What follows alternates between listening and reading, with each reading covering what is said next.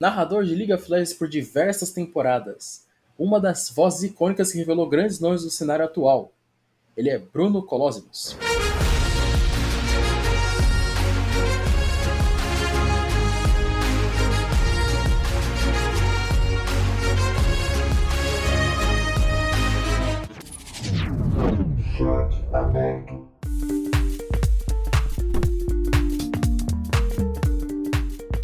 Salve, salve fãs dos esportes, como vocês estão? Eu sou Max Alexandre e estamos começando os trabalhos de 2022 com o primeiro chat aberto do ano. E começando com o pé direito conversando sobre League of Legends, sendo que teremos a estreia da primeira etapa do CBLOL 2022 logo neste fim de semana. E de cara também, no começo da semana que vem, logo na terça-feira, o CBLOL Academy também vai, vai começar e o principal torneio que revela a, os principais nomes no nosso primeiro esportes assim, pioneiro do, do Brasil, tirando CSGO, Dota, logicamente, o primeiro MOBA assim, que acho que teve um, um, um grande impacto maior no público, que foi o League of Legends. E logo tenho junto comigo para conversar sobre essa estreia do CBLOL ele, Colossimos. Eu falo desse jeito assim, igualzinho como o nosso amigo Grottar falava lá na, na, nas, na, nas narrações do, de todos os jogos, não só do, do Circuito Desafiante, todos os campeonatos também menores assim que a gente teve aí. Colosio é um dos narradores do CBLOL Academy fala, Colosio, como você tá, cara? Um bom, muito bom dia para você. Bom dia, bom dia, Max. Bom dia pra rapaziada que tá aí acompanhando e ouvindo, é, já na preparativa aqui no esquenta pro CBLOL. É um prazer estar tá aqui, cara. É isso aí, meu querido. Agora a gente vai. A gente, pra começar logo de, de com, com o pé direito agora, meu. É, fala um pouco da sua carreira, cara. Como você conheceu o League of Legends, como, como você entrou de cara agora nesse. na produção junto agora com, com a Riot Games. Fala aí, cara. Cara, eu conheci. Conheci o LoL faz muito tempo. Muito, muito, muito tempo mesmo. É, eu comecei a jogar na época. Eu não lembro exatamente como é que eu fiquei, como é que eu conversei, como é que eu conheci. O que eu sei é que eu tava saindo do, do WoW, do World of Warcraft, né? Eu jogava com os meus amigos, e a gente meio que tava de saco cheio do jogo, e aí queria alguma coisa nova para jogar. Alguém trouxe, ou eu descobri, o, o LoL. Falei, ah, olha, é esse joguinho aqui, é outro esquema, é outra pegada. Eu comecei a jogar. Foi quando o Cork tinha acabado de lançar e aí, era naquela época que lançava uma, tipo, campeão toda semana, dois campeões por semana. Era, foi, faz muito, muito, muito tempo. Eu sei que era tipo Cork, Shen, Akali e Garen, ou alguma coisa, alguma interação nessa ordem aí. Desde essa época que eu conheço o LoL, e aí foi de lá que eu comecei a jogar, e eventualmente, quando eu conheci a parte de campeonato, que eu comecei de fato a me interessar pelo, pelos esportes, né? Que é foi um, um conceito que meio que foi criado pra, na minha cabeça e o LoL foi criando e concretizando. Claro, tinha CS, é, jogos de luta sempre foram, mas não tinha uma nomenclatura de esportes, ou pelo menos eu nunca tinha ouvido antes. Cara, a gente vê que o League of Legends ajudou bastante gente. Eu lembro que você começou assim, nos campeonatos pequenos. Uhum. Deve fazer uns vídeos, fazer uns vídeos também pro YouTube, se não estou enganado. Também sim, sim. modalidade também. Foi Cara, onde começou. Eu comecei no YouTube, eh, eu começava. Comecei fazendo tipo top 5 de jogadas da galera, sabe? Dos meus amigos. E aí, eventualmente, teve a primeira reunião de criadores de conteúdo da Riot aqui em São Paulo. Eu estava presente como criador de conteúdo. E aí tava todo mundo lá, estavam os narradores da época, tava absolutamente todo mundo. Aí a, a Kika, que também trabalha, né, como repórter no, no meio, ela chegou para mim e falou: Cara, a gente conversando, eu falei: Poxa, eu queria fazer um review de jogada, não sei o que lá. E aí ela me deu a ideia, falou, por que, que você não faz então? Eu falei, quer saber? Vambora, vamos, vamos, vamos fazer. E aí eu, como foi quando eu comecei a guinar minha carreira e o meu conteúdo para uma parte mais analítica, mais tática, e aí eventualmente apareceu a oportunidade lá no Rio de Janeiro de eu começar a trabalhar no circuito desafiante e aí, enfim, clicou tudo, sabe? Eu tava saindo da minha empresa, que eu trabalhava no mercado financeiro, apareceu a oportunidade, eu falei, vambora. É, cara. E aqui um abraço pra Kika também, né? Eu cheguei a trabalhar com ela por alguns meses também na, na época da Load, na, na, na televisão. Uhum. Uhum. Bons, bons tempos, bons tempos, mas agora temos que virar a página, porque estamos agora em outro lugar. e agora vamos falar do assunto principal agora do nosso podcast que nós vemos, é a estreia do CBLOL, jogo logo nesse fim de semana, Sim. cara. Como tá a expectativa, não só do... Você acha que tá a expectativa do público, mas a expectativa dos casters também, que vão ter que encarar logo esse desafio aí de, dessa volta desse colosso que é o CBLOL, cara. Cara, é, a expectativa do público com certeza vai estar tá altíssima, assim, né? É, marca a volta da, da transmissão não, os, não os jogadores presencial, mas os casters presenciais, né? Eu conversei muito com o Gruntar, já troquei uma ideia com, com o Takeshi também. A expectativa deles, os dois em específico, em especial o V7 também, é maior porque eles entraram na Riot e começou a pandemia. Então eles têm aquele feeling de que, tipo, pô, a gente não entrou ainda, a gente não, né, nunca fizeram no, no palco, por assim dizer, né, nunca fizeram lá. Claro, Takeshi fez a final, mas enfim, no estúdio da Riot mesmo, é, eles fizeram um pouco. E a verdade também é pra gente do, do Academy, né? A gente vai estar tá lá. É, é, esses dias são de preparação pra gente, de ensaios e tudo mais. O que eu acho engraçado é que a gente tá trocando mais ideia nesses, sei lá, 3, 4, 5 dias aí que a gente se encontrou no estúdio para ensaiar, do que trocou no ano inteiro, basicamente passado, sabe? É, é, é, muito diferente, é uma experiência muito boa pros casters estar assim pro, pro público, cara. Eu, é só você ver as redes sociais, o pessoal falando, chega dia 22, falta muito, pô, chega dezembro, mas não chega dia 22, sabe? Cara, essa acho que desde a final do segundo split de 2021 é uma espera muito grande, porque a Sim. expectativa do pessoal, não só de revelar novo estúdio, a gente ter a volta do público, foi uma coisa muito, assim, impactante, o pessoal ficou bastante animado, acho que foi o primeiro, acho que desde o CBLOL, eu, se não me engano, acho que faz, não faz muito tempo que eu não vejo um CBLOL tão aguardado como foi esse de 2022, cara. Sim. Porque a gente é o, CBLOL, é primeiro CBLOL que a gente não vai ter a presença do BRTT e também presença de outros grandes jogadores também que, que fizeram história também no, no nosso nesse esporte e é complicado, né, Colossus? Porque é uma nova geração que tem que mostrar bonito, né, cara? Sim, sim. É uma, é uma nova geração que tá, que tá chegando. O velha guarda, mais velha guarda aí do cenário que tá no CBLOL agora é o Micão. Ele que tá pra passar o bastão. Ele que é o mais antigo, mais experiente, que tá em atividade no momento. É um CBLOL que marca a volta de várias duplas, vários talentos, vários jogadores de volta também, né? o, Aiel e o Minerva voltando, são dois aí que eu tô bem curioso para ver como é que vão vir. O Parang e o Wiz também na Kabum. É, a equipe do Flamengo que vem basicamente com a equipe que jogou o Academy no split passado. Então, são várias equipes com várias propostas é, em que eu vejo que tem que se provar e tem que mostrar o, o jogo deles e a gente só vai ver isso depois da estreia. E aí eu não entrei no mérito da Fúria, da Loud, da Red e da PEN, que são os times que estão, ao meu ver, mais redondinhos, assim, mais bem estruturados.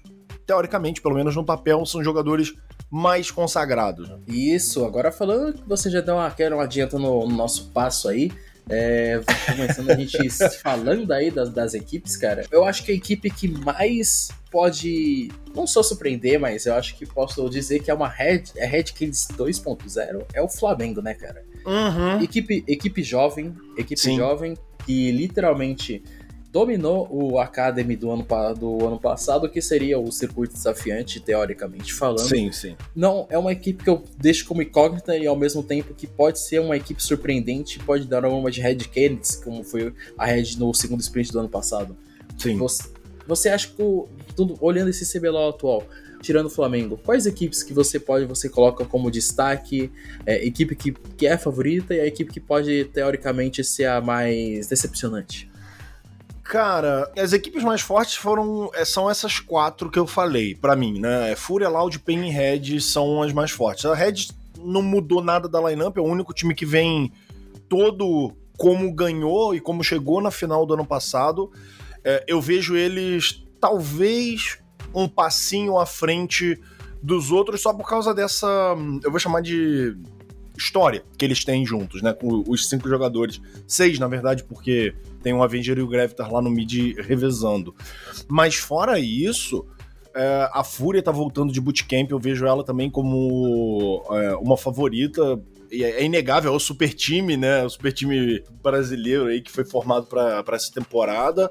A Loud com a entrada do, do Tio Nose do robô também também fica muito muito interessante. A PEN talvez um pouquinho um passinho atrás, mas são jogadores que também têm muita qualidade. O Weiser, o Carioca, o Dinquedo, o Trigo, que foi no split passado um cara que se destacou, né?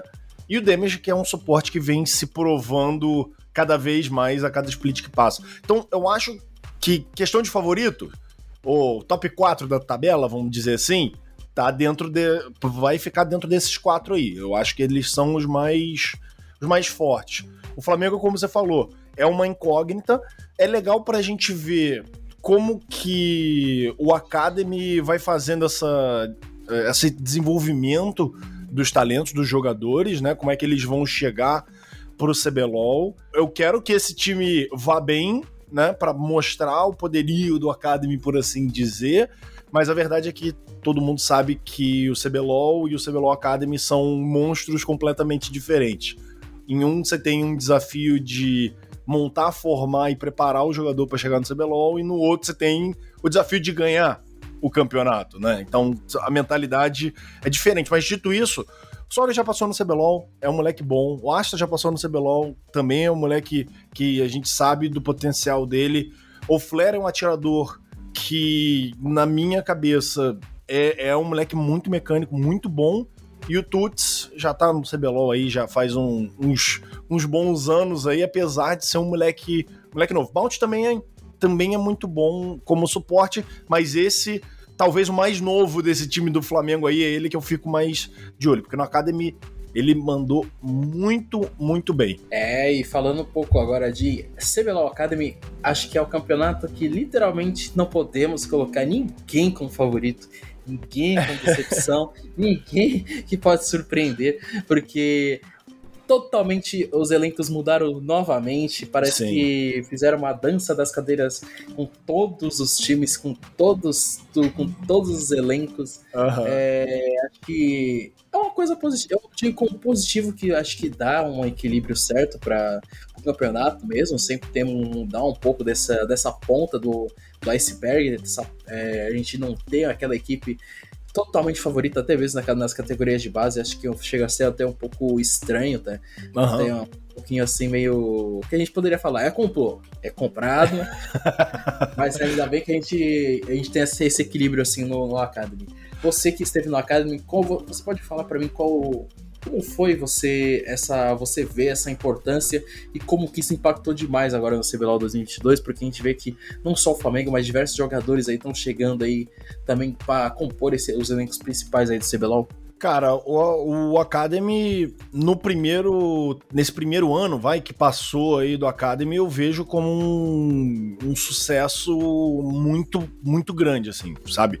Porque é só você ver. Tem várias equipes que estão trazendo os jogadores, né? Estão trazendo o pessoal que foi revelado lá no Academy, trazendo ele já para a line principal. O próprio Netuno, né? Que tá na Fúria, o AD da Fúria foi trazido diretamente do Flamengo, começou no Academy no, no ano passado. O Escuro, que tá na, na Kabum, também veio, veio o Kik. Tem muita gente do Academy já subindo, assim, em um ano de Academy, revelando um bocado de talento. O de Samis também, que tá na, na Liberty. É, é, é, basicamente isso, né? Devem ter outros jogadores que eu não tô me lembrando de cabeça agora.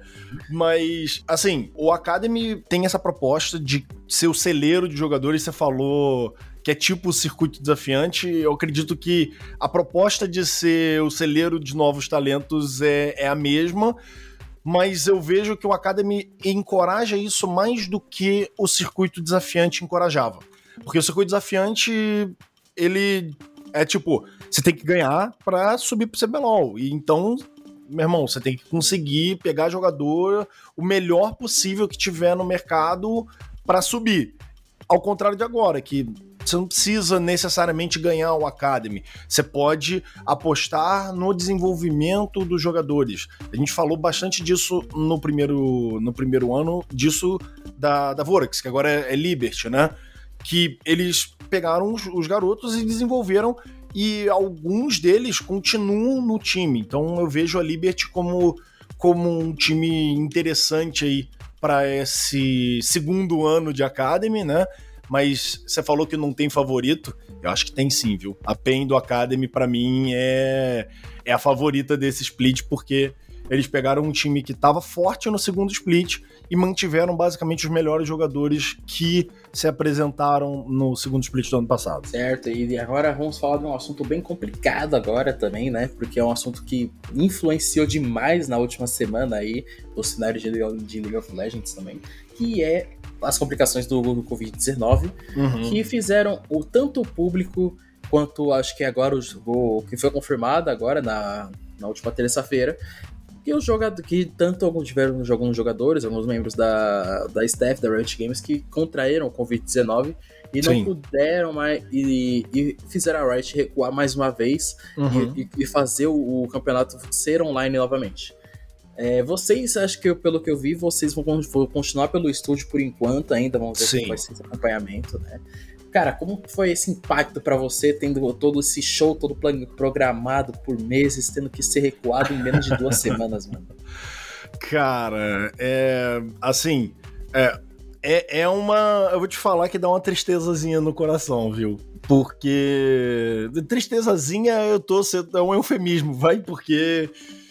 O estúdio tá muito lindo, cara. O estúdio tá muito maneiro. Com a torcida lá ia ser uma parada assim pô, ia marcar a história de verdade fazer a, a estreia desse CBLOL de 2022 com público, com um novo formato, eh, enfim, vai ser dá, dá essa tristezinha no coração, mas a gente sabe que a prioridade é pela segurança de todo mundo, né? Tanto a segurança de quem trabalha lá como a segurança dos jogadores, como a segurança do público. Todo mundo tem que estar tá com saúde, tem que estar tá bem, né? E, enfim, esperou-se um, uns dois anos aí, que se espere mais um pouco, mas que esteja todo mundo saudável para poder ver tudo daqui.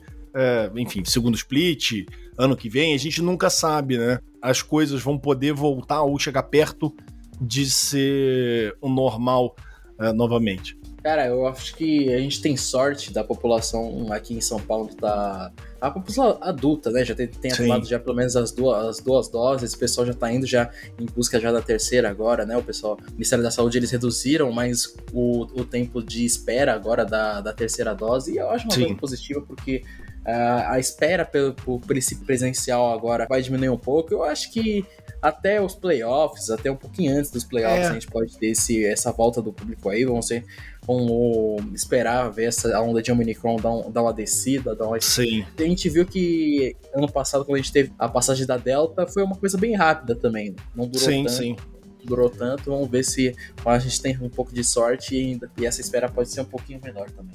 Sim. E, sim. Assim, agora nossas considerações finais agora do programa também. Agora quero, agora quero saber para você, como vai, como você avalia esse ano de 2022 pro League of Legends brasileiro e pro League of Legends acho que internacional, né? Porque a gente, como eu falei para você, não teremos nossa, nossa muitos medalhões no nesse, nesse ano de CBLOL. Provavelmente o ano de, 2020, de 2022 também vai marcar a volta de, gran, de grandes nomes, né? No cenário internacional, o Uzi voltando agora pro, Sim para jogar agora a Liga Nacional Chinesa. Uhum. Muito provavelmente ele vai ser um dos nomes de destaque, porque o cara é um monstro, não tenho como, como eu discordar. Uhum. A gente vê o Ergsen agora voltando a jogar também agora, só que pela Team Liquid esse, acho que esse é ano de voltas e de, de saídas, não é mesmo? Sim, sim, o Perks voltando para a Europa também, né? Tem, tem, muita gente aí voltando para as raízes. É assim, vamos começar. Para mim, no Brasil é, é um ano de recomeço. Vai.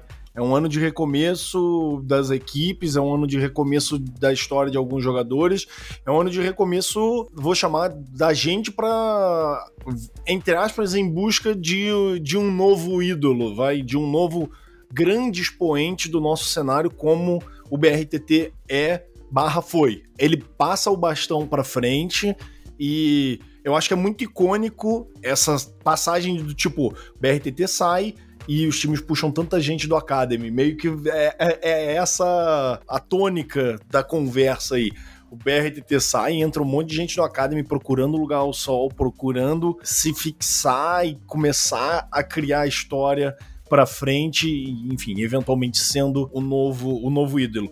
É a história de recomeço também, porque o CBLOL volta, né, após tanto tempo fora, os casters voltam pro, pro estúdio, voltam a ter contato é, entre si, né? A gente vai ter todo mundo na câmera. Estúdio novo, como eu falei, que tá lindão. É isso, para mim a tônica do, do, da conversa aqui no Brasil é essa de ser um ano de recomeço. Mundialmente falando, são várias histórias diferentes em cada uma das ligas, mas esse papo de regresso né, dos jogadores, eu acho que é uma tônica legal pra gente é, levar para frente também. O uso, como você falou, é, uma, talvez o o, o segundo maior da história, vai, porque é difícil bater no Faker como o maior da história. Mas o segundo maior, Faker continuando também em atividade.